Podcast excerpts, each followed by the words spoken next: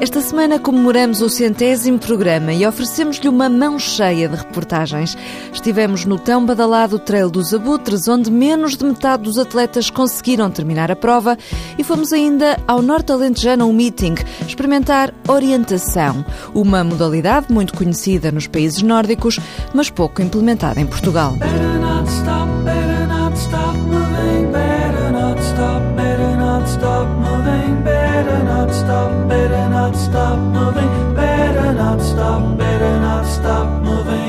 Conhecida por ser uma das provas mais duras do país e este ano bateu todos os recordes. Chegar ao fim do Trail dos Abutres em Miranda do Corvo foi uma verdadeira vitória. Mais de metade dos atletas inscritos ficaram pelo caminho e não conseguiram terminar a prova. O repórter Miguel Midões andou por lá e descobriu que com quatro letrinhas apenas se escreve a palavra lama. Chuva e lama. Frio e lama, e até granizo quando passavam no ponto mais alto do Trilho dos Abutres, a 910 metros em plena Serra da Lausanne. E outra vez, lama. O tempo não ajudou nada e o percurso de 50 km da Ultra, que já de si era difícil, ficou praticamente impossível. Ainda assim, centenas de atletas que arriscaram a prova mais longa sofriam, divertiam-se e ironizavam a situação. Muita lama, olha que isto é espetacular. O frio, frio, hoje. muito bom. Como é que está a correr? Está fantástico, o tempo ajudou imenso, não há muita chuva. Não há frio, está fantástico. Está um bocadinho exigente a nível de progressão, mas, mas está divertido. Está a correr muito bem. Está o tempo ideal a chover, está mesmo bom. Bora! E ainda estavam apenas percorridos 13 quilómetros. Pela frente, a subida ao parque eólico, onde Tânia Mendes, enrolada num cobertor, esperava ansiosa que por ali passasse, vindo de Aveiro, o seu atleta preferido. É mesmo só de cobertor. Tem ideia de que temperatura é que está aqui? Não, não faço a mínima ideia. Já esteve a nevar enquanto estivemos à espera. Uns floquezinhos já caíram. A meio da prova, o milagre da Senhora da Piedade não se fez e o mau tempo continuou. Abastecidos com uma sopa quente no terceiro posto de paragem, não houve tempo para apreciar a beleza do santuário. Outros tantos quilómetros ainda estavam pela frente. Mas quem não queria mais era o espanhol Pedro Hernández, um dos candidatos à vitória. O recorrido é precioso, mas ha sido dura, sobre todo quando ha empezado a caer el granizo. Ali atravesando o río, la sensación térmica corporal es muy baja. Yo, por ejemplo, me he encontrado, me he quedado muy frío.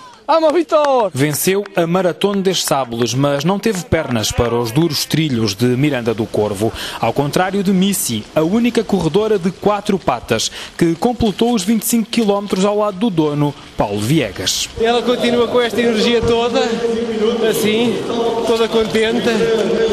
Assim estaremos cá para o ano outra vez novamente. Ricardo Silva foi talvez o mais sujo a chegar à meta, mas foi também o vencedor da dura prova dos abutres. À volta dos 30, que é subir e com muita lama, tem bastante desnível, torna-se penoso fazer essa parte. De resto, esta última parte tem muita lama, a gente consegue se enterrar quase até assim, é um bocado difícil, mas de resto a prova está, está excelente, pena o tempo não ajudar. Das cinco edições dos abutres, a deste ano foi a campeã das desistências, pela dureza do trajeto, mas também pelo tempo adverso que acompanhou as várias horas de prova. Há quem ainda esteja com os pés molhados. Entramos no Norte Alentejano um meeting pela mão de Fernando Costa, organizador desta prova de orientação. É ele que nos apresenta o nosso monitor, porque ninguém começa a praticar esta modalidade sem aprender primeiro. Bom dia. Tiago Leal Bom dia, Tiago. é dos melhores atletas portugueses, campeão nacional de distância longa, traçou o percurso de domingo, agora fica como vosso cicerone. Aqui não há uma partida em massa, cada atleta tem uma hora de partida diferente e o percurso não está balizado no terreno, mas sim no mapa. Quando temos verde no mapa, indica a vegetação. Os diferentes tons de verde indica uh, o facto de conseguires passar melhor ou pior eh, através dessa vegetação e também visibilidade, ou seja, quanto mais escuro é o verde, menor é a visibilidade que tens através desse verde. Quanto mais claro é, melhor é a visibilidade, pois há três tons de verde. Estes traços verdes indicam a vegetação rasteira, estes cinzentos indicam afloramentos, zonas em que tem o chão rochoso. Tudo o que é preto indica pedras ou falésias. Podemos começar? Ok, é isso. Estamos então aqui, conseguimos ver que a linha sai nesta direção, não é? Então sabemos que temos que seguir para aquele lado. Depois conseguimos ver este ponto de referência aqui, em que temos esta linha preta com as bolinhas, indica um muro. Então sabemos que temos que ir naquela direção, encostar ao muro, ponto eventualmente aparece-nos. Há muita sinalética para aprender e muitas regras para descodificar. Para já vamos simplificar. Isto é uma espécie de caça ao tesouro. No nosso mapa temos alguns pontos, como se fossem tesouros, que precisamos de encontrar. Em cada um desses pontos há um mecanismo que vai fazer a leitura do nosso chip. Certíssimo. Agora, não vou dizer nada e vocês é que me levam para esse ponto. Ao contrário de outras provas de atletismo, aqui não correm todos na mesma direção. Há gente a correr ou a caminhar para todos os lados. Cada um tem o seu mapa, com o seu percurso e com os seus tesouros para encontrar. 103, 103. E há também muitas crianças. Miguel Reis e Silva, nome conhecido no trail, atleta da Salomon Sonto, começou na orientação quando era miúdo.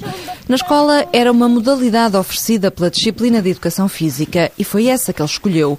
Atualmente é campeão nacional de orientação. Para termos uma boa performance no desporto, no fundo, consegue-se trazer isso um pouco para a vida real e ter disciplina também no estudo. Quer chazinho? Já, está quente. Podes entrar. Queres que eu te pegue no copo? Um atleta feroz. Mamãe, seguras o meu copo. Mamãe, segura o copo. Lá. Susana Figueiredo traz a família toda. É ligação ao ar livre, é a interpretação de mapas, é um incentivo para praticar corrida, porque correr só por correr eu acho chato. Experimentar E, assim. e é uma coisa que podemos fazer todos. Pais com filhos, professores com alunos. Os miúdos estão a desenvolver vários skills psicológicos. O próprio professor não tinha a capacidade de ver a evolução e aqui tem, desde a capacidade de concentração, leitura e interpretação rápida, a memorização e principalmente a capacidade de decisão. Acho que isto é, é uma das coisas mais importantes desta modalidade, a parte pedagógica. É divertido estar num sítio que não conheces e tentar te orientar apenas com um mapa e uma bússola. Acho que é um desporto engraçado. O que é que é mais interessante para ti? O desafio do exercício físico ou a orientação com o mapa? A orientação com o mapa é desafiante. É uma nova aventura. Praticamos muito exercício físico, podemos conhecer novas regiões. Foi a primeira vez e acho que correu muito bem, por acaso. E estás com vontade de repetir? Sim, muito. Raquel, de 16 anos, e Rafael, de 11, vieram de Torres Vedras para experimentar orientação. Ficaram clientes de uma modalidade na qual o norueguês Olav Lundanes é campeão mundial. It's uh, challenging. It's uh, different every day. It's not the same course, and yeah, you have to run fast and orienteer at the same time. É um desafio diferente todos os dias, em que é preciso aliar a agilidade na corrida à destreza intelectual. Antes de fechar, damos ainda um salto ao Trail de Bucelas, uma prova que se vai impondo como uma das mais concorridas no género na zona da Grande Lisboa. Esta foi a estreia do Nelson Santos no Trail. Há cada vez mais pessoas apaixonadas por esta vertente da corrida e percebe-se porquê. O contacto com a natureza e a superação individual são um estímulo bem diferente do alcatrão de perder de vista. Após alguns milhares de quilómetros na estrada, aderi à experiência que tantos cativa e, no mínimo, fiquei fã. Às portas de Lisboa, com trilhos mais belos do que pudesse imaginar à partida, o terceiro Trail Bucelas Aventura levou 850 corajosos e corajosas a subir a Serra de Louros, a atravessar o rio Trancão, literalmente com água pelos tornozelos, e a descer em costas enlameadas com o devido sinal de piso escorregadio. Nas duas noites anteriores, a chuva não deu tréguas e o que tivemos para animar a aventura foi lama, muita lama. Jorge Correia, que no ano passado concluiu os 110 km do UTAX e a Transvulcânia nas Ilhas Canárias, ficou com uma ótima impressão desta prova. Sem dúvida para as pessoas de Lisboa, venham, aproveitem, não só para o trail, mas também para treinar nesta zona, que é uma zona muito gira e que tem um bocadinho de tudo. Nós também gostamos e, por mim, conto que seja o primeiro de muitos. Haverá coisa mais estimulante que andar a correr ou caminhar pelo desconhecido natural, com marcações seguras, desafiando os nossos limites? Haverá, e o trail é uma delas. Este é o centésimo programa, já fizemos 100 and I would walk 500 more. 500 miles, The Proclaimers. Boa semana e boas corridas. When I wake up, well, I know I'm gonna be, I'm gonna be the man who wakes up next to you. When I go out, yeah, I know I'm gonna be, I'm gonna be the man who goes along with you. If I get drunk, well, I know I'm gonna be, I'm gonna be the man who gets drunk next to you. And if I heaver, yeah, I know I'm gonna be, I'm gonna be the man who's heavering to you. But I would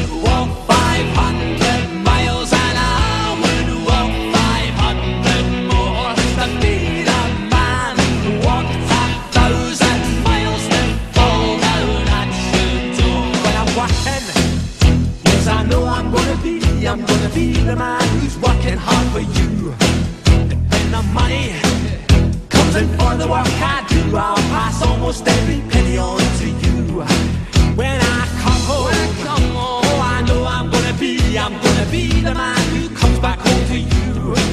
And if I go.